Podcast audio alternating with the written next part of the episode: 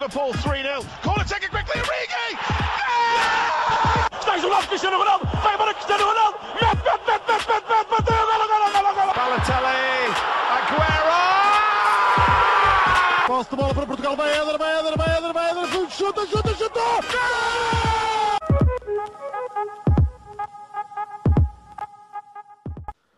Olá, sejam muito bem-vindos a mais um episódio do podcast do Espanenca. Desta vez estou só acompanhado do Miguel Rocha, aqui do nosso painel habitual.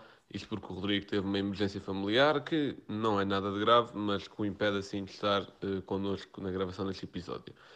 Para além disso, estamos aqui acompanhados de Rui Matos, uma pessoa do futebol que já teve experiência no estrangeiro e que já treinou uh, também no Campeonato de Portugal, na terceira divisão portuguesa. Olá, Rui, tudo bem?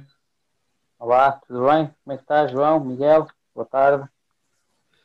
Pronto, agradecer em primeiro lugar por ter aceitado o convite. A história como o Rui foi convidado foi no mínimo caricata, porque basicamente eu no outro dia estava a pedir um Uber, o Rui foi a pessoa que me apanhou e já não sei como, começámos a falar de questões profissionais e ele contou o seu percurso no futebol, eu achei interessante e convidei aqui para o podcast.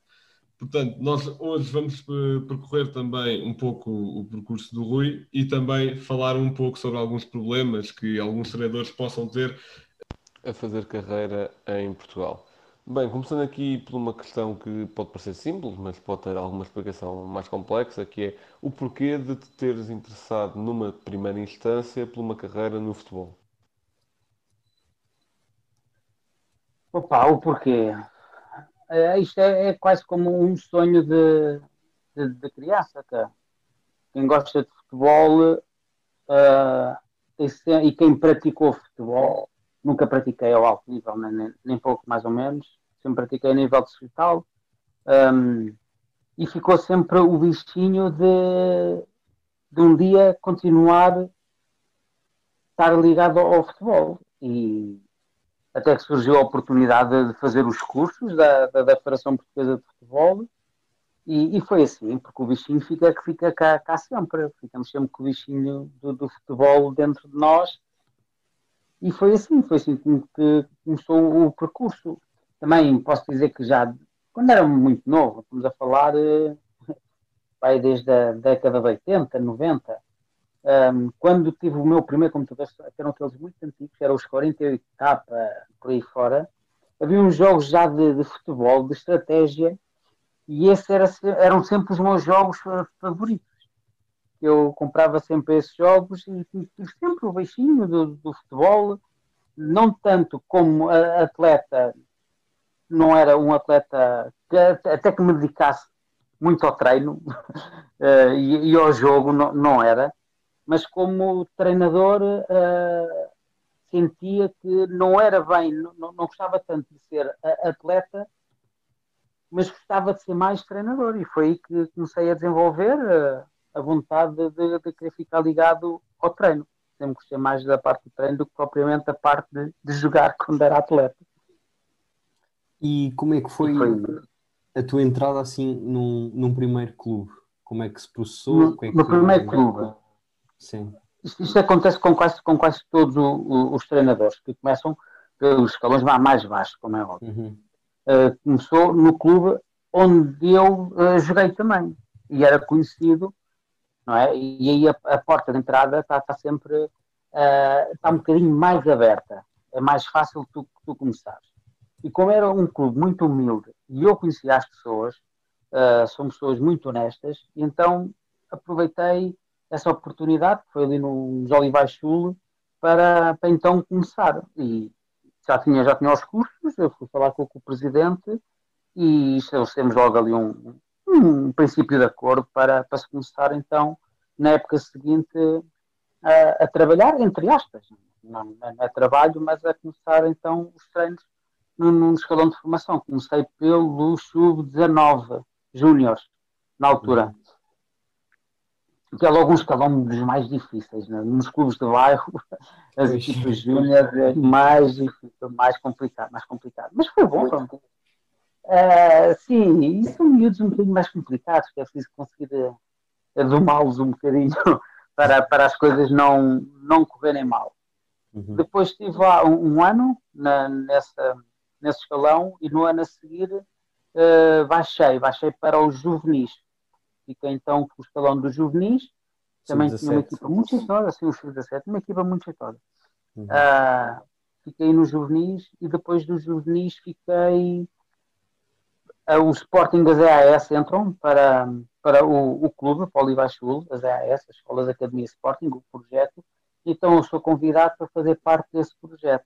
Então, e fui, fiquei como coordenador então das, das EAS, das, das Escolas Academia Sporting, que foi dois anos esse, esse projeto que teve lá durante duas épocas, deixei mais então a parte do treino e dediquei mais à parte da coordenação.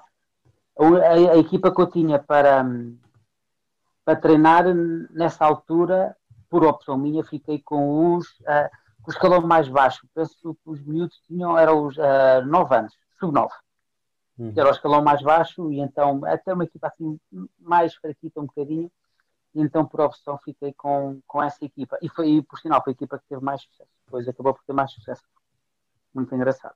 E fiz depois grandes amigos aí na, nas AS, depois comecei a fazer grandes amigos com outros treinadores que, que íamos contratando, que iam lá, que iam lá, que iam lá ficando. E aí começas a, a evoluir mais porque tens a oportunidade de começar a partilhar mais experiência e a falar mais com outros técnicos e depois as coisas começam a ficar mais interessantes. Hum. Uh, muito bem. E depois dessas experiências no, no, Oliva, no Olivais Sul e, e nessas academias do, do Sporting, um, depois, depois chegaste também a, estar ligado ao, Oriental, como é que essa mudança chegou a acontecer? Oriental, Oriental, o projeto Sporting, as, as escolas da Academia Sporting termina no, nos Olivais. Terminando nos Olivais, um, precisava dar um, um passo um bocadinho maior, já que já tinha entrado nas AS Sporting, né? Uh, o meu currículo já tinha evoluído um bocadinho, então também tinha que fazer, dar, dar um passo em frente para, para, para, para, para outro clube, para, outra dimensão. E então surgiu o Oriental, o Clube Oriental Lisboa. O Clube Oriental Lisboa uh, surge para os júniores, mas sou contratado pela equipa técnica dos séniores. Para quê? Para fazer-se um, um, trabalho em conjunto para se conseguir haver alguma passagem dos júniores para os séniores e, e ficava também a colaborar com os séniores da parte da manhã. E aos séniores e ao final do dia havia o, os júniores. E, e, e, também consegui desenvolver bastante as minhas, as minhas capacidades, porque o treinador dos séniores era o João Barbosa, é um treinador também muito, muito bom, muito fantástico, e, estranhamente, uh, ele consegue subir à segunda liga, a gente consegue subir à segunda liga, uh, um trabalho fantástico que ele fez, e dificilmente ele hoje em dia consegue, consegue ter equipa. É, é, estranho, é muito estranho. Hoje em dia, para ser treinador em Portugal, bolas, parece que tem que se matar alguém a quase. E fiquei dois anos então a trabalhar com, com eles, não é? com os júniores e com os séniores. Fiquei ali dois anos e no ano em que se sobe à segunda liga, antes de acabar a época, uh, eu saio então para ir para, para os Estados Unidos. Mas foram dois anos uh, maravilhosos que eu tive ali no, no Clube Oriental Lisboa, que é um clube já com alguma dimensão, uh, já com alguma estrutura, e na altura o Clube, o clube Oriental Lisboa pagava muitíssimo bem, muitíssimo bem, já é um clube que pagava muito bem para a altura, e tive também uma equipa fantástica, precisamente com alguns miúdos que eu fui buscar ao Olivais Sul.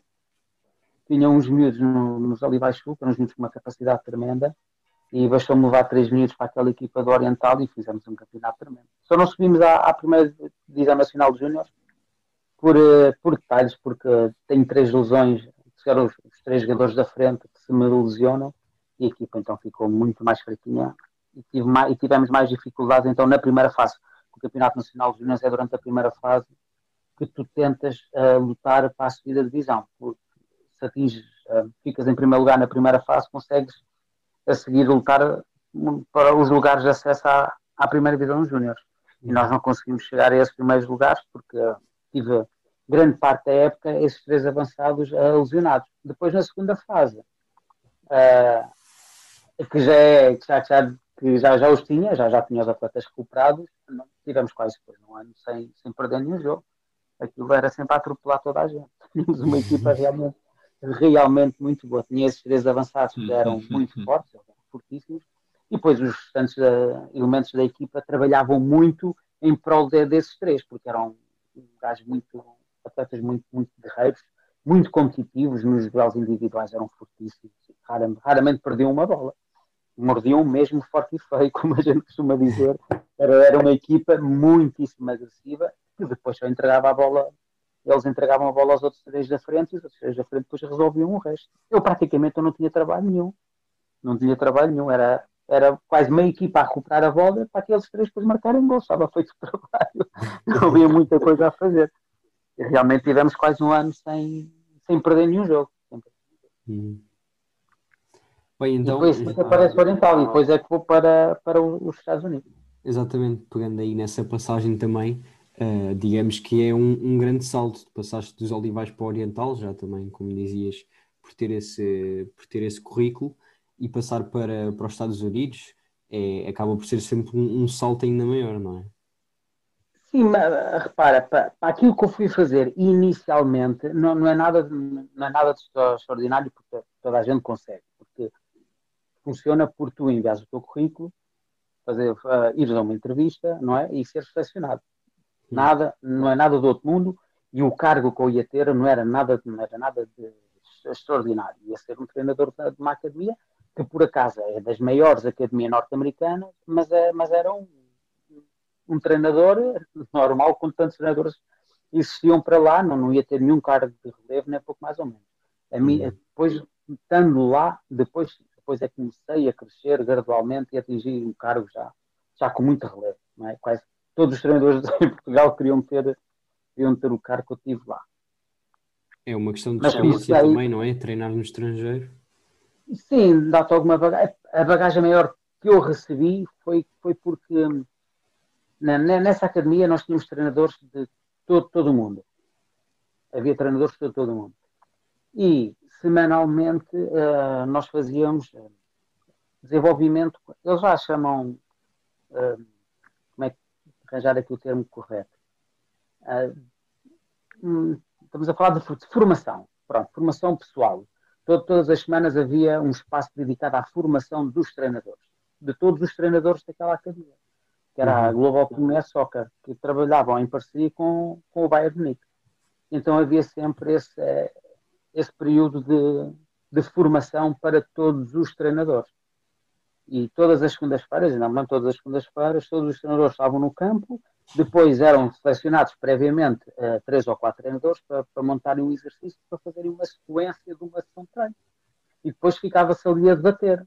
Não é? Mas estamos a falar de cento e tal treinadores ali, só, estamos a falar só em Boston. Na, na área de Massachusetts eram uns cento e não sei quantos treinadores só para aquela, para aquela zona. Uhum. Uh, e ficávamos ali a debater uh, o, o, que é que se passou, o que é que tinha passado, o que é, que, é que tinha sido feito, o que é que não tinha sido feito, o que é que podia ser melhor, fazer pior e por aí fora. Uh, e aí sim, aí é que vai dando uma bagagem um bocadinho grande, dependendo daquilo que, que, tu queiras absorver, não é?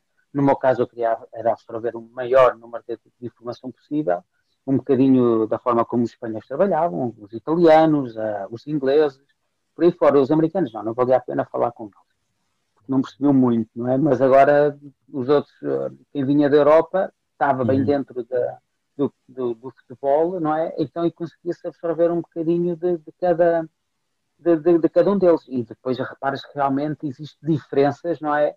E da forma de pensar eh, do, do, futebol. Não quer dizer que um seja melhor que o outro, são maneiras diferentes de pensar. Eu não, não acho que uns sejam melhores ou que outros sejam piores. O melhor é aquele que põe a bola dentro da baliza. É, o que, é o que importa. O resto não, não importa, não importa mais nada. Isso também acabas por, foi... por tu estares a contribuir para a evolução deles lá na, nos Estados Unidos, não é? Porque é sempre um país que não está tão habituado ao, ao futebol sim, sim, um, sim, e acaba ser bom para eles. Sim, sim, e eles, eles são muito, estão muito disponíveis para aprender. Uhum. É? Há outros que não, mas também é mais um aspecto cultural. Eles, eles são muito mais uh, prontos para, para, para, para aprender. E, e foi numa dessas sessões, não é? Que eu fui para lá para ser treinador. Aquilo porque quando tu chegas lá não és treinador só de uma equipa, tens vários escalões de, de formação para, para treinar. Não, não é só uma equipa. Aquilo estás a ganhar, ganhas relativamente bem, mas não é só para uma equipa. Tens mais que uma equipa para treinar, equipas de, de, de formação. Eu nunca estava uma equipa, mas não, não me recordo muito. Eram, mas eram equipas eh, assim, meninos mais fraquitos, né? não com tanta habilidade para aquilo, por enquanto. Tive também uma equipa de meninas de 11 anos, de rapazes de 13 e por aí fora. Foi a minha primeira experiência. Uh, depois disso, foi o Bayern Munique regularmente fazia visitas e muito, algumas vezes participava na, nessas ações de, de, formação que iam havendo e numa dessas ações epá, estava no sítio certo, à hora certa, as coisas correm bem. Eh, era, foi a minha vez de, de montar um exercício, uma ação de treino, e depois começámos a falar, e a partir daí eles depois propuseram para que eu hum. ficasse, hum. então podemos dizer que não é bem o coordenador, mas uh, dar formação aos técnicos uh, do clube, para ficar a dar formação aos técnicos do clube. E então montei, elaborei um projeto todo para, para ser uma coisa uníssona um, em todos os, o, em, to, em, todos os estados do, do, dos Estados Unidos para toda a gente falar a mesma linguagem do futebol, para utilizarmos todos a mesma terminologia e usarmos todos a mesma metodologia. Então, depois eu fiquei com acesso às metodologias base, aquilo que era importante para eles observarem, porque regularmente enviávamos miúdos para os Estados, para a Alemanha, para serem avaliados lá por eles. Então já havia alguns, alguns requisitos que eles uh, pretendiam para, para, para as equipas deles. Depois, a partir daí, pronto, comecei a crescer depois uh, de Boston saí para a Carolina do Norte. Na Carolina do Norte fui depois tomar conta de um clube, mas a, a, a pedido da, da mesma Global Premier Soccer. Fomos uhum. a controlar um clube, uh, tinham uma carrada de atletas e treinadores, aquilo era tudo, sempre tudo muito em grande. A Global Premier Soccer tinha cerca de 7 mil atletas em todos os Estados pois Unidos. e embora os Estados Unidos não seja assim um, um país muito do futebol, acabam por haver muitos praticantes, não é? Uh, já, já há mais praticantes de futebol do que qualquer outra modalidade pois. nos Estados Unidos. Já é assim, o soccer já é a modalidade mais praticada atualmente. Uhum. Pois, e, e, e, os Estados Unidos fazem, têm vindo a investir muito também no futebol. Por exemplo, tu próprio, tu próprio disseste que todas as segundas-feiras tinhas aquela tal reunião em que e, basicamente se avaliava os treinadores, também alguns atletas, etc. E tu, tu alguma vez viste um nível de tal exigência em qualquer clube que tenhas passado em Portugal? Uh, nós somos muito mais exigentes noutros aspectos mas, mas isso passa pelos treinadores. Muitas vezes quem faz os clubes são, são os treinadores, pelas metodologias e pelo, por aquilo que querem. Não acredito que um, que um presidente perceba assim tanto bola para conseguir eh, fazer, seja lá o que seja, consegue é realmente fazer a parte da gestão do clube. Agora, naquilo que é parte desportiva, passa sempre pelos treinadores. Isso não, não tenho a mínima dúvida. E quem ajuda muito a fazer os clubes são os treinadores. Porque aí há vários exemplos no futebol disso, não é? Há treinadores que passam por clubes que deixam o clube no topo e quando o treinador vai embora, o clube pronto, vai por água abaixo. É hipótese. Então já acontece isso regularmente. Os treinadores são um dos aspectos mais valiosos que os clubes podem ter. Sim, exatamente. Em termos exatamente. de exigência, ah, em, em, termos de exigência, a exigência um, vai, vai de encontro aquilo que é também a, a direção dos a forma como os clubes são, são geridos. Sim, exatamente. É... E tu próprio disseste, normalmente quando sai um treinador, normalmente também sai um projeto e forma de exigir coisas dos jogadores, etc. Assim. E... Olha, mas sabes, João, eu não acredito muito nos projetos. Os projetos é, é, são, é flop. O projeto é quando a bola entra na baliza. A bola entra na baliza, o projeto está bom. A bola não entra na baliza. Sim, claro, claro. O projeto não correu bem. Não, não é. E normalmente o primeiro a pagar a falha do projeto é o treinador. Uhum. Presidentes, diretores esportivos, continua tudo. O treinador é tem que ir embora. Não é? E às vezes não sabe quem escolhe os jogadores, quem. Epá, há, há muitas coisas que no futebol eh, tem que haver sempre um culpado. o treinador. O treinador é, é paga sempre tudo, é o primeiro a ir embora. Não é? É porque é isso também que o adepto gosta.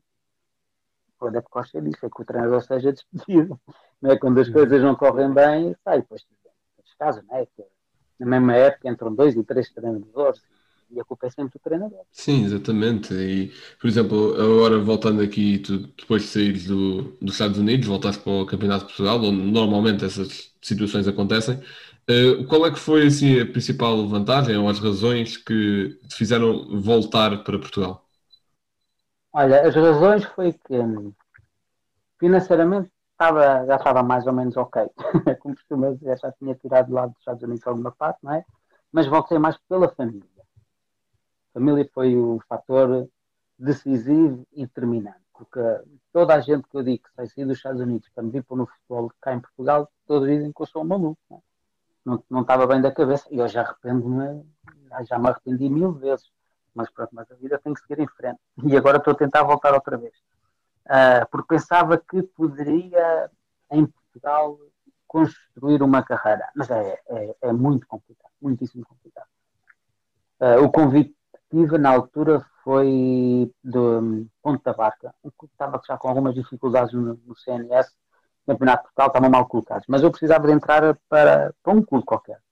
Uh, nem que fosse para, preferencialmente no Norte, porque precisava de conhecer uh, o, o CNS. Campeonato de Portugal. No Norte, porque no Norte é onde também uh, toda a gente sabe onde pagam mais, pagam mais um bocadinho no Norte do que propriamente nos clubes do, do Sul. Os clubes do Sul não, praticamente não têm dinheiro. São, são muito poucos os clubes que têm condições financeiras para poder pagar alguma coisa de jeito. E de Borla eu não, não treino. Há muita gente treina de Borla. Há hum. gente nunca mais acaba que treina, treina de Borla, mas de Borla não. E então entrei para, para a Ponta Barca, Uh, foi muito bom, está um clube muito honesto, uh, muito cumpridor do, daquilo que, que, prometeram.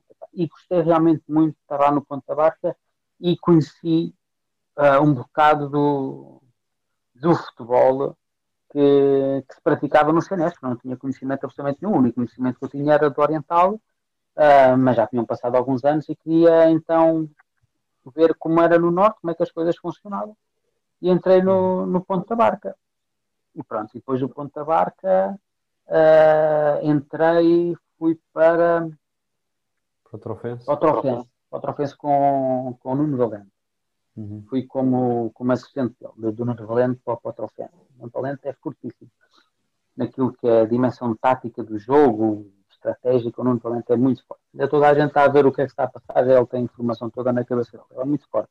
Também porque trabalhou com os melhores, não é? Ele pois como é que isso era também uma, uma, questão, como é que é trabalhar assim com, com alguém que foi treinado pelo Mourinho, que foi campeão europeu? Sim, sim, é pá, ele chama a dimensão de, a nível tático do jogo, ele, não é, não é eles, ele, ele específico, porque né, muitos trabalharam com, com Mourinho e não têm claro, dimensão nenhuma. Claro. Continua na mesma, mas, mas uh, é um bocado o espelho daquilo que ele também foi como uh, jogador. Nunca foi um uhum. jogador assim virtuosíssimo, não é? nem, nenhum fora de série, era um jogador muito certinho, mas e o que o fez valer dele, o jogador que ele, que, em que ele se tornou, foi o conhecimento tático que ele tinha do jogo. A forma como, como ele ocupava os espaços, sempre foi um jogador muito inteligente, muito acima da média, naquilo que é, que é a parte cognitiva do jogo, ele sempre foi muito acima da média. E no treino, não é? A forma como ele montava o treino, a forma como ele explicava uh, as situações aos jogadores, não é? Tudo o que era estratégico do jogo, ele era fortíssimo. Ele, ele recolhia informações durante o jogo que mais ninguém conseguia ver e ele, de uma forma muito fácil, uh, ele rapidamente tinha toda a informação. Lógico, porque há sempre coisas para tu conseguires absorver de, de várias pessoas que, que, já passaram pelo, pelo mais alto nível. Às vezes, a maior parte dos treinadores não tem essa, essa humildade em, em, tentar beber informação dos outros técnicos. Mas os treinadores não são nem mais nem menos que ladrões de ideias. A gente anda aqui a roubar ideias uns aos outros. Uhum. E quais é Depois que são é, é as, maiores, as maiores adversidades? Tu disseste que é, que é muito difícil para um treinador português uh, fazer carreira. Uh, quais é que foram assim as maiores adversidades que encontraste? Uh, se calhar depois do Trofense, ou seja, porque passar da ponta barca para o Trofense já é assim um upgrade. Quais Sim, são assim, as maiores adversidades que encontraste? Estive lá, tive lá dois anos no Trofense. O primeiro ano estive como assistente treinador adjunto do Nuno, não é? E o segundo ano já fui como diretor técnico. já, já tinha um cargo ainda maior, porque também já tinha sido falado, porque havia necessidade de, se as coisas não correrem bem, não é? Que o treinador que estava, e que era um treinador muito bom, e é, ele está a fazer um ótimo trabalho no Leiria, uh, se as coisas não corressem muito bem, já havia ali alguém para poder dar continuidade rapidamente ao trabalho e para não se perder muito tempo. Mas só que lá está, existe muita dificuldade em ser treinador em Portugal, porque há sempre quem era mal, uh, é difícil, já, e hoje em dia até já é difícil, eu inclusive com o meu currículo, é, eu acho que já nem no distrital consigo entrar. não consigo. Porque hum, acho que tens que matar alguém para conseguir entrar, porque o futebol agora está-se a tornar um meio tão fechado, não é? Que já não interessa muito qual é o teu nível de competência. O que importa mais é quem é que tu consegues influenciar.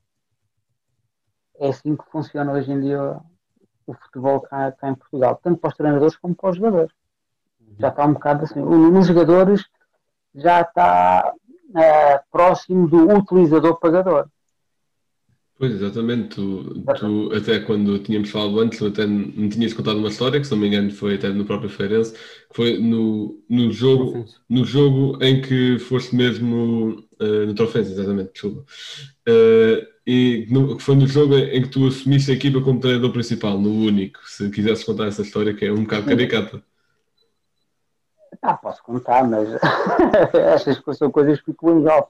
Mas eu vou contar, não há, não, não há problema nenhum. Uh, porque é também um clube, o clube em si é um clube, é um clube bom, é um clube muito humilde. Os adeptos são muito fanáticos pelo clube e adoram mesmo o clube, não é? Uhum. Mas depois quem está a gerir aquilo, é pá, o sapateira faz, pá, aquilo bolas, é, é muito complicado. Antes do jogo da. da tem sua história. Há um clube que não pode ser gerido da forma como está a ser gerido. Uhum. Os jogadores entram e saem como se fosse uma, uma simples mercadoria. Depois não se paga nada a ninguém. E, é, é, muito complicado. Uh, e então um, vamos fazer um jogo da Taça de Portugal. Uh, mas, mas isto não era só quem, quem decide, havia também depois também um fulano que lá andava que ele titulava-se ou não diretor desportivo, mas não sei qual era a função dele, que ele também era agente de jogadores, por isso não, sei se foi dizer que ele também devia ser agente dos, dos jogadores que contratava para o clube, logo por aí consegue perceber a dificuldade que existia, não é? Uhum. E então, antes do jogo da Taça Portugal, liga-me às 10 da noite, uh, liga-me o presidente a perguntar uh, porque é que fulano A, B, C ou D iam jogar. E eu digo, porque eu decido que vão jogar. E ele, ele disse, mas esses não podem jogar. Mas não podem jogar porquê? Não podem jogar, tem que jogar outros. Atenção, mas a única pessoa que sabia quem ia jogar era o diretor desportivo. Porque o presidente não percebe, percebe bola de futebol, zero, não percebe nada, nada, nada, nada, nada. Não percebe absolutamente nada.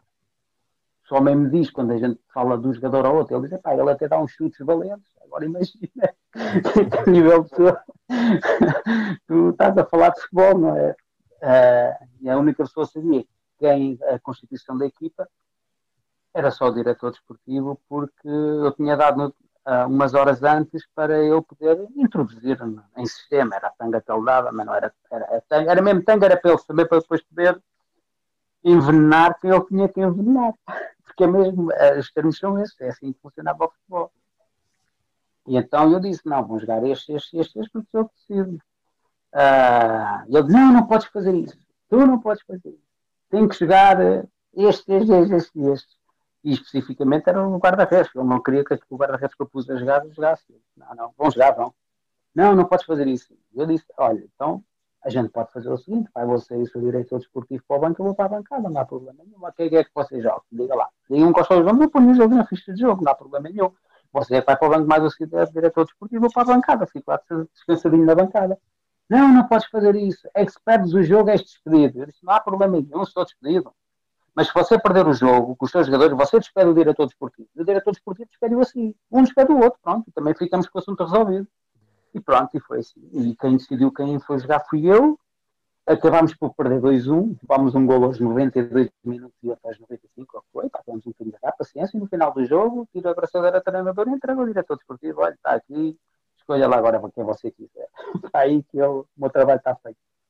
E pronto, isso reflete, se calhar, alguma mentalidade é, português, não sei se é portuguesa, porque provavelmente também acontece noutros países, não é? Mas, Epá, acontece porque hum, há muitas vezes, eh, tanto acontece com diretores esportivos, tanto acontece com, com os presidentes, querem ser presidentes, querem ser diretores esportivos, querem ser treinadores, querem ser roupeiros, querem ser tudo e mais alguma coisa dentro do clube. Hum. E, e, e ultrapassam tudo e todos. Outras vezes são, são interesses que têm determinados jogadores, não é? É, epá, mas não são coisas eh, que ultrapassam. Mas atenção, eu só tomei esta decisão porque financeiramente estou muito independente. Porque se não tivesse Claro. independente financeiramente, se calhar tinha aceitado, né? precisava daquele dinheirinho ao final do mês. Oh, oh, Uhum. não é? Mas não, como sou independente financeiramente, decidi logo, por isso é que o João me apanhou, não é? Porque eu tenho dois mãozinhas para trabalhar e não me preocupa nada. Tenho vários ah, negócios que não preciso absolutamente nada do futebol para, para sobreviver. Não Também preciso como é, que, como é que vês as chicotadas psicológicas que agora acontecem cada vez mais frequentemente, duas, três, quatro vezes até em vários clubes, tanto na Primeira Liga como na Segunda, ou até no Campeonato Nacional, que nós provavelmente não ouvimos tanto. Imagina, né? no, campeonato, no campeonato de Portugal, a ver, a des- a despedirem treinadores terceira e quarta jornada. Uhum. Faz, faz muita confusão. São, são é os tais projetos falhados, não é? Mas quem deve ser não são, não são os presidentes. Quem deve. Quando o treinador for despedido, tinha que ser também diretor desportivo e toda a gente tivesse associado ao futebol. Porque é que só sai o treinador? Claro. Quem escolheu os jogadores? Quem é que não escolheu os jogadores? Não é? E quem é que escolheu aquele diretor desportivo? Quem é que não escolheu aquele diretor desportivo? Pois exatamente, é como se estivessem a passar a batata quente ao treinador quando não é bem assim. Até a última. O problema é que o depois fica contente. Ah, estava a ver que não, estava a ver que o treinador não ia embora, bolas, o homem não é um azeiteiro. Não percebe nada daquilo, mas depois a seguir entre outro não faz nada melhor. Às vezes há casos de sucesso. É? Mas isso são coisas eh, esporádicas, momentâneas, mas isso tem a ver com a, com a dinâmica das equipas, ah, não tem a ver propriamente com o jogo. Há alguns casos de sucesso, quando se troca treinador, e aquilo até começa a melhorar, não é? Ah, numa época, mas depois na época a seguir, epá, este treinador afinal é que era o escolhido, é que era o certo, não é? E depois a seguir, afinal, na época a seguir, afinal já não era este outra vez. Porque depois a seguir já não há aquela dinâmica, não é? Aquele efeito chicotada psicológica, não é? Para, para a equipa poder render mais um bocadinho, e depois aquilo não dá. Uhum. Pois, exatamente. assim funciona. E depois tem sempre muita gente a, a querer fazer mal no futebol. Eu quando, eu, quando treinava, ah, e até mesmo no trofense, epá, surgiam mensagens de, de fulanos que andam no, no futebol, percebe? E alguns que apresentam, que andam a apresentar alguns programas de televisão, a oferecerem-se de borla. Isto acontece. Não é, não, não é brincadeira. E, e tu sabes, não é? E depois tu vês nessa atenção as pessoas, é verdade. E os próprios treinadores a mandarem mensagens aos jogadores: epá, corre com esse gajo daí, esse gajo não presta, é culpa aí, tu jogas sempre. Isso acontece. Os treinadores, é quase os treinadores, não é nada unido entre eles. Uhum. Não é nada unido, pá, quase que se matam uns aos outros, a não ser que eles andam no topo. Não é? Eles já estão no topo não precisam disso. Mas Quem não anda no Pois é. topo, pá, andam aqui a atropelar-se uns aos outros com uma coisa Para ver quem é que chega lá primeiro. Pois, para ver quem chega lá, para ver quem chega lá primeiro. É Uma coisa que não, não tem explicação possível. Uhum. Uh, Só consegues lá chegar se tiveres a competência. Se não tiveres competência, podes atropelar 10. Não tens competência. Exato. Até mesmo eu contava no Trofense, na segunda vez, não é? Nessa, a seguir ao jogo da Taça de Portugal, eu quando liguei a ele, eh, ao diretor desportivo, ele escolher o, amigo dele, eu tenho disse, o amigo dele, vai lá chegar o teu amigo, porque já lá estava, para ir, para ir tre- para ir treinar. Inclusive, eu já tinha sido apresentado para, para pertencer à minha equipa técnica. Eu já sabia que era o treinador de guarda-redes que ia assumir a equipa, que iam fazer de tudo para me prejudicar, para o treinador de guarda-redes eh, ficar a assumir a equipa. Ele já pensava que andava, andava ali de olhos fechados. não é? Agora é só ir ver quem era o treinador de guarda-redes na altura. Sabe só quem era, não é? É, é, é. ou quem ficou, não é? Ou, que- ou quem ficou lá depois no, no lugar, Uhum. porque eu já sabia que era isso que era feito. Se a direção vai falar comigo, vais assumir a equipa, vai. E a seguir, qu- eu quase não tinha equipa técnica nenhuma. Foi uma aflição para arranjar alguém, é? Para fazer parte. E a pessoa que me arranjam para fazer parte da equipa técnica, já assim, olha, pronto, já me vão fazer o filete, pelo amor de Deus, estes gajos, e depois começam-te a prejudicar o teu trabalho. Não é? Agora imagina alguém que está no clube e está-te a prejudicar o teu trabalho, então, alguém que não quer saber nada do clube, está ali só para defender os interesses dele. Isto Exatamente. acontece, pá, isto acontece. Sim, sim, sim, sim. É Durante a época não- toda, imagina, durante a época toda, porque depois há, há várias situações que acontecem. A minha aconteceu isto, é um caso real, mas durante- a época toda, nunca houve treinos à porta fechada. Os treinos eram sempre abertos para o público. E na semana em que eu tomo conta da equipa, quinta-feira, ah, lá aparece alguém né, da estrutura e ah, treinou já à porta fechada, só para começar a ver alguma contestação dos adeptos, porque havia muitos adeptos que vão lá ver e gostam lá, tá, porque são pessoas da terra ali, é? gostam lá de estar a ver, a, ver, eh, a ver o treino, estão da bancada, não estão eh, a chatear nada, não é? E então lá decidiram, alguém decidiu que o treino era a porta fechada naquele dia, só para começar a haver alguma contestação, porque olha, este gajo, este treinador, agora cá chegou, agora é os treinos à porta fechada, mas o que é que ele pensa que é? Era para começar a haver esse tipo de diálogo, não é? Sim. E tu começas a perceber o que fala com o roupeiro, também já anda naquilo há 50 mil anos, apercebeu-se logo daquilo e foi por é pá, vamos mas é abrir a porta. E foi abrir a porta, por isso ele, para ele, para ele ir abrir a porta, não é para abrir a porta, depois ele deve entrar. Pronto. E começas a perceber, olha, já estão aqui a montar aqui, já se está a montar aqui um filme qualquer, isso está mais vale ele sair já, sai já no final deste jogozinho, que é para não prejudicarem, porque senão assim vão continuar com mais, mais filmes e fizeram mais coisas, mas só que eu. Ah, então, mas, eh, chegaram-me a perguntar isto, então, mas não estás a sentir pressão, que as coisas faziam, percebes? Ah, a querer alterar os contratos e demais, então, mas não estás a sentir pressão, pá, que a gente não quer para a pôr pressão. Eu digo, pá, vocês não metem pressão, pá, vocês têm que perceber que eu sou independentemente financeiro, pá, estou estável, não preciso disto para nada, pá, estão-me a fazer pressão do quê? A pressão que eu tenho é quando acabar o jogo eu não conseguir apanhar o comboio para Lisboa. Essa é que é a minha pressão, pá, é isso que vocês estão a fazer. E, pá, eles ficavam danados comigo, não é? mas pronto.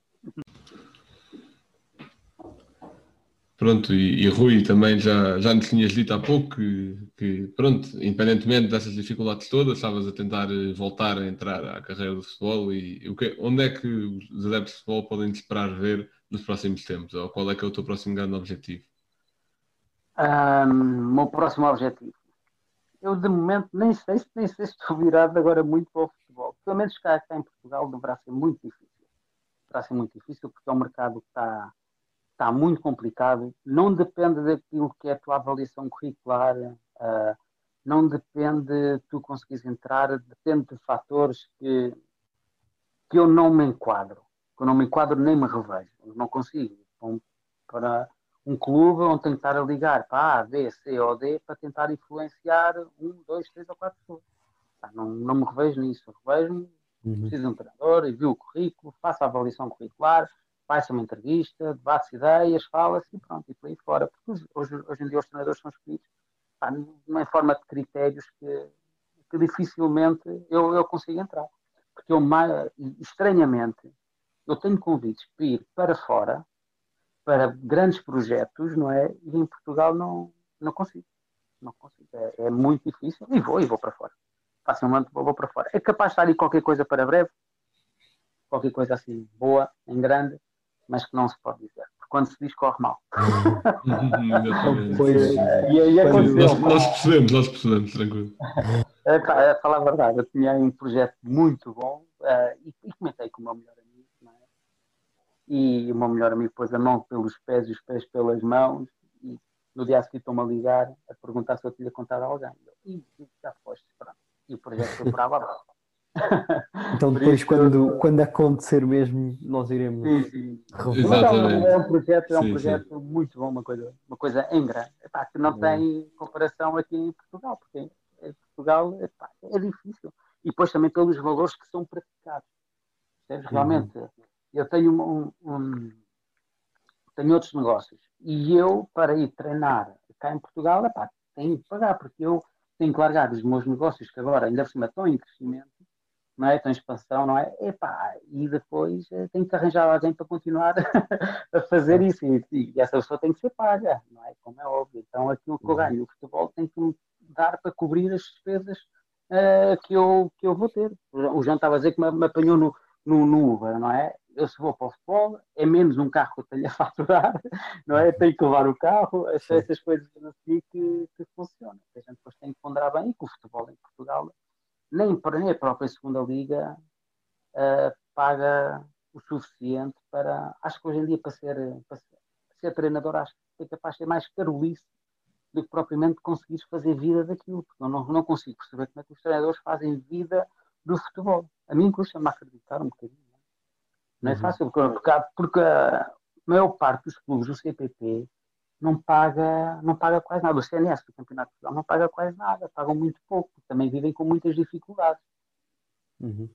percebes? Na segunda liga já pagam mais qualquer coisa, mas não é um ordenado que dê para uma Sim. pessoa E andar deve aí. ser uma grande diferença dessas, tanto do Campeonato de Portugal e da Segunda Liga, para, mesmo que seja para divisões inferiores, mas no estrangeiro. Sim, a diferença é grande. Eu Uhum. no Estados Unidos ganhava mais que qualquer treinador da segunda liga. é? Claro. E se calhar muitos da primeira, porque muitos da primeira liga é de borla. Ah, não sabiam? Mas há. Tá, há, há muitos que. Epá, pronto, está bem, depois a gente faz contas. É assim que funciona. Só para, estarem, para terem alguma notoriedade e passarem a mostrar. Epá, mas a realidade é essa. E vocês vejam os percursos né, dos treinadores, como é que entram num lado, depois saem, depois passado um tempo voltam outra vez ao mesmo clube, já ficou alguma dívida pendente. e a forma de pagar a é, assim, é, é um bocado triste, mas é, mas é essa a realidade. E é um mercado que está muito fechado, porque são basicamente sempre os mesmos, que andam sempre, são sempre os mesmos treinadores, porque são dois ou três agentes que dominam muito o mercado é? da Primeira Liga e da Segunda Liga. Sim, na Não, Primeira Liga não- nota-se bastante a troca de treinadores entre clubes. Há Sim, sempre três ou quatro treinadores que já treinaram quase toda a Primeira Liga. Sim, é.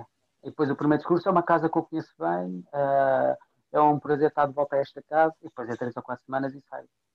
E depois vai, vai para o outro, e depois o discurso é para o mesmo. Ah, já devem ter a cassete gravada, que é só depois pôr no play. É sempre o mesmo discurso. É, é verdade, porque são sempre, são sempre muitos mesmos ah, a estar eh, na, na primeira liga. Na primeira e na segunda, na segunda liga também é muito igual. Muito dificilmente há espaço para aparecer alguém de fora para, para conseguir entrar. É muito difícil. Então, hum, no- naquilo que, que respeita a alguém que tenha algum, eh, que seja realmente alguém competente e tenha conhecimento, é difícil aparecer. É difícil. É muito complicado aparecer. Uhum. Porque, os- porque o, o mercado é muito restrito a determinadas pessoas. que São, são dois ou três agentes que funcionam muito bem na primeira liga, são mais dois ou três agentes que funcionam muito bem na segunda liga. Ah, no CPP já há muito mais gente, muito mais agentes, muito mais pessoas, não é? Ah, e só, só daí é que é capaz de aparecer alguém que consiga chegar a uma segunda liga, fazendo, realizando um bom trabalho no Campeonato de Portugal para chegar à segunda liga. Eu dei ainda há bocado o exemplo do, do João Barbosa, não é? no Oriental. Leva o Oriental à segunda liga. O Oriental no ano a seguir consegue se manter na segunda liga. Depois tem o problema da- do jogo, não é? Dos jogadores do Oriental. Ah, sim, sim. Eh, sim, sim. E a partir daí eh, o João Barbosa desapareceu. E dificilmente ele consegue ter um clube. É, é estranho. É estranho, porque ele realmente é uma pessoa com uma competência tremenda. E é mesmo estranho. Não é? Hum. Pois. Uhum. É muito complicado. É complicado. É muito complicado Fica marcado. Hoje em dia, sim, sim, hoje, hoje é muito complicado entrar no futebol nacional, por maior currículo que tenhas. Eu tenho um currículo maior que a maior parte das pessoas que estão no CPP. Não entro, não. não entro, mas também lá está. Não entro, também não ando sempre a telefonar. Não ligo, não, não apareço, não ando com almoço, nem ligar para a gente A, nem ligar para a gente B, nem para C, nem para D. Epá, não, não faço nada disso, nem para ligo de vez em quando para um ou outro amigo que conheço, não é? Que eu sei que entrou, ou para diretor desportivo, ou não sei o quê, mas enquanto está lá o treinador, eu não ligo. Nem um pouco mais ou menos. Só quando o Uhum. treinador é despedido e tal, é que ligo, olha, então, como é que é? Vocês já estão orientados, não estão orientados? É pá, já estamos, já temos. Ou não temos, não é? Pá, não temos. Sim. Então, e quanto é que é? Depois, quando eles me dizem o valor, eu pergunto, mas é à semana? Não, é por mês. É pá, não, não dá, pá, então, desculpa lá, não dá. Porque paga-se pouco. Paga-se paga muito pouco. Não é, não é para fazer profissão. Hoje em dia é muito complicado. E o governo, não é? Ou, então, até mesmo a federação. A própria federação devia de pôr regras mais apertadas, ah, principalmente no Campeonato de Portugal. Porque há muitas equipas, equipas, as equipas não passam mal, porque há muitos jogadores a passarem mal no Campeonato de Portugal. Por falta de pagamentos, tudo e mais alguma coisa. Não, não, não, não, não, não pode ser. Não pode ser. Ah, porque ah, o que é de mau muito facilmente entra no Campeonato de Portugal. Tudo o que é de mau muito facilmente entra no Campeonato de Portugal. Ah, falsos investidores com falsas promessas e tudo mais, e depois andam os jogadores a, a passar fome. Epá, e é um problema. No Campeonato de Portugal, acho que nem, nem deveria ser permitido as equipas treinarem de manhã. Não deveria ser permitido. As equipas do Campeonato de Portugal deviam treinar ao final do dia. Devia ser pós-laboral para darem oportunidade de haver estudantes, de estudantes poderem estudar tranquilamente e depois ao final do dia irem após treinos, e para os jogadores poderem ter uma outra profissão e depois terem, terem treino. Não pode, não pode ser assim. Não podes ter uma equipa que pague 300 euros a um jogador a treinar de manhã. Isso é ridículo. Claro, Percebes? não há Nem- oportunidades nem- para ele ganhar mais algum. Para ele ganhar dinheiro, para, para ter uma vida mais digna, anda ali a depender daqueles 300 euros na expectativa de um dia poder chegar a um clube de topo, Uhum. que em 90% dos casos não acontece. Não chegam. Pois. Tem que haver ali uma barreira. Talvez agora com esta terceira liga consiga se separar um bocadinho, Sim, não é? sim. E é porque, sendo uma terceira liga, já vai ter regras mais apertadas para não haver hum, falhas, não é? Porque os, os clubes já têm que apresentar hum, as, as declarações e tudo mais, já vai ser uma coisa de garantias bancárias para haver ali alguma segurança para os jogadores que vão receber a parte daquilo que está com, contratado. Não é? Uhum. Porque tens muitos clubes que assinam os contratos e depois paga, paga, não paga nada. Depois não pagam nada a ninguém. Depois só em tribunal é que consegues resolver todos os assuntos e toda a gente sabe depois que demora muito tempo. Pois. é Bem, complicado e tens que ter dinheiro para depois também conseguires pôr os clubes em tribunal. Porque custa dinheiro. Sim. Não é fácil, tens que contratar advogados, tens que abrir, fazer as aberturas. Ou seja, isto tudo porque é a segunda vez que ponho os mesmos em tribunal. E ganhei outra vez, não é? É assim que as coisas funcionam. É assim, pois. Depois, depois eu também não lhes perdoo um centimozinho. Não podem, porque brincam, não é? Um bocado com a tua profissão. E não pode ser. Bem, estamos a chegar ao final de mais um episódio. Uh, pedir desculpa a todos por não ter participado, mas por motivos familiares não, não consegui. Um, portanto, Blanco, qual é o facto de hoje? Bem, aqui o- vocês sabem que eu tento sempre procurar um facto para essa rubrica final dos episódios que tenha alguma coisa a ver com o tema em questão, e como hoje o tema em questão era o percurso aqui do Rui, era algo difícil de encontrar um facto que fizesse aqui a ligação. Mas o que eu encontrei, que até me foi enviado por um grupo onde o Rocha também está, foi que eh, o Bayern, que já teve alguma ligação ao Rui, eh, o Bayern teve sempre pelo menos um jogador em todas eh, as finais do Mundial desde 1982. Portanto, pode ter alguma coisa também a ver com esse investimento na formação que o clube da Alemanha faz. Sim, sim, Uhum. fazem, fazem. E continuam a fazer. Mas já no, no caso, no, no caso, no Sim, caso dos, dos Estados Unidos, não é? a aposta deles era marketing. É, é Sim. muito grande. O mercado, o mercado é gigantesco, o mercado norte-americano. Claro. E, e traz um retorno epá, incalculável. Sim, sim. Estranhamente, eu não entendo porque é que o Sporting não, não está lá com o Ronaldo. Porque toda a gente conhece lá o Ronaldo. Uhum. E aquilo que teria havia de trazer um retorno. Mas, mas isso se nós, fo- se nós fôssemos eh, tentar arranjar justificação para todas as decisões do Sporting, nunca mais saímos daqui. pois, é um, é um bocado estranho, mas, ah, mas, por exemplo, o Benfica está lá. O Benfica Uhum. está lá. E está a crescer lá. E está a crescer lá. Porque tu em qualquer estado consegues ter. Eu, quando fui para a Carolina do Norte, era um clube pequenino que ia começar então. ah, porque a gente, nos Estados Unidos, a gente tomava conta do, do, do clube num determinado estado, depois fazíamos crescer o clube para conseguirmos chegar às finais nacionais. Não é? E então tínhamos o, o mesmo clube representado nas finais nacionais num estado diferente. Por exemplo, acontecia várias vezes a Global Premier Soccer ter uma equipa nas finais nacionais de Massachusetts, da Carolina, de, de- de vários estados, tínhamos clubes na, do- do- tínhamos equipas do mesmo clube nas finais nacionais. E, por exemplo, nesse estado, na, na Carolina do Norte, eu tinha só treinadores para dar formação, eram cento e poucos treinadores. Agora imagina a dimensão de equipas que aquele clube tinha. Sim, exatamente. Uma coisa- Isso era algo É assim, é assim muito... uma coisa, eu para, para me reunir com os treinadores era, tinha que ser em dias diferentes. Sim, uma dimensão muito elevada, sim. Aquilo era uma coisa assim ridícula. Depois trabalho feito ali, vamos para o próximo estado, dar formação, começar a, fazer um plano, para depois também conseguimos pôr lá as equipas. E o Bayern Munique, lá no caso deles, é pá, 7 mil atletas a vestir Bayern, porque vestem mesmo a Bayern Munique. Uhum. Agora imagina o que aquilo não, não, representa, não representava para, para eles, temos máquinas gigantescas. E ultimamente tem vindo cada Sim, vez mais sim. jogadores norte-americanos, ou mesmo no caso do Bayern Munique, por exemplo, o Alfonso Davis, que veio do Canadá, é sempre um mercado que os, os clubes europeus não estão habituados, mas que têm dado, têm dado cartas, ou mesmo no caso dos, Estados- dos Estados Unidos, o Pulisic ou o Mackenzie, que tem ido para o Chelsea e Os, Juventus. os Estados Unidos têm, têm um problema que eles vão ter que ultrapassar. Ah, ou não. não, não, não sei. Mas naquilo que é o soccer para eles, realmente ficarem ao nível da, do- dos, outros, dos outros países. É que já existem várias academias, tanto do Bayern como da Juventus, Arsenal, existem várias academias e a nível da formação, até ao desporto universitário está muito bom. O problema está mesmo quando chega ao desporto universitário. Apesar de ser muito forte o desporto universitário nos Estados Unidos, é fortíssimo, não é? Ah, o que acontece é que depois os treinadores europeus já não têm acesso a entrar dentro do espaço universitário. Já têm que ser os treinadores americanos. E aí são três anos que então a formação para.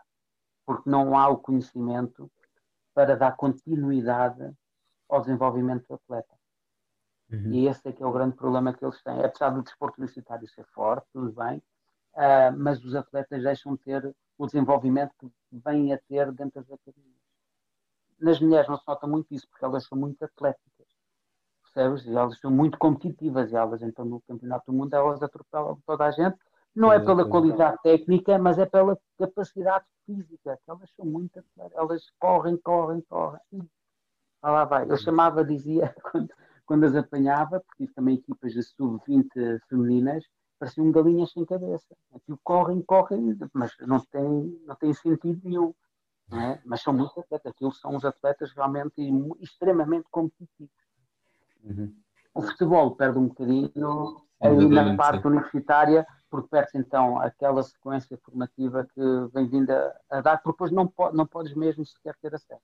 Nós, no nosso clube, ainda fazíamos, ah, não era um intercâmbio, era um tipo de intercâmbio em que, quando chegava ah, o último torneio que eu fiz lá, eram para aí quantas equipas? Epá, eram centenas de equipas, umas boas centenas de equipas. Só para as universidades, só para os treinadores universitários irem ver os nossos atletas. Os nossos atletas e, e outros atletas de outros clubes. Então, organizava-se um showcase, não é? E, e, e as bancadas estavam cheias de treinadores para escolherem os atletas universitários. Os treinadores universitários não podem contactar com os atletas, têm que contactar connosco. E eu depois é que fazia os relatórios, mediante aquilo que eles, os jogadores que eles queriam, eu fazia os relatórios para então encaminhar os atletas para as universidades. A partir do momento que o atleta entra na universidade, eu não tenho mais contato com o atleta. Terminou. Acabou. Mas depois temos um interregno escolar, não é, das universidades, em que o atleta pode voltar outra vez para, para o clube durante o período das interrupções de férias. E nesse período, então, temos outra vez os atletas. E depois voltam outra vez para a universidade. Já há essa ab- abertura de haver, então, esse tal intercâmbio. Mas mesmo assim, perde-se depois acaba sempre por perder o contacto com o atleta e então aquilo que andava, que andou-se a desenvolver, perde-se pelo caminho. como é Porque depois é só o desporto universitário. Pois, sim. Mas pronto, já, já Vai, chegamos um aqui ao longo, final foi. de mais um episódio. Foi um bocadinho longo. Foi um bocadinho longo. Sim, sim, sim. Não, mas não há, não há problema, sim. Eh, tal, tal como dissemos antes por gravar, o que importa é a qualidade do conteúdo, não é muito tempo. Agradecer-te mais uma vez por teres aceitado o convite Eu que agradeço, João, obrigado eu. e desejar-te eh, a maior das felicidades profissionais e pessoais para o futuro. Eh, quanto ao pessoal que nos estiver a ouvir, já sabem que nos podem seguir no Instagram, Twitter e Facebook, eh, o Spanenka, também o nosso site, que tem o link nas descrições das redes sociais que eu acabei de dizer, e que nos podem ouvir no Spotify, YouTube, Google Podcasts, iTunes, etc. Muito obrigado por terem ouvido e até à próxima. Liverpool 3-0. Corner taken quickly, Origi! Stage last Cristiano Ronaldo. Vai embora Cristiano Ronaldo. Mete, mete, mete, mete, mete, mete, bateu. Golo, golo, golo, golo. Balotelli. Aguero. Posse de bola para Portugal, vai Éder, vai Éder, vai Éder, vai Éder, chuta, chuta! Gol! Thank you.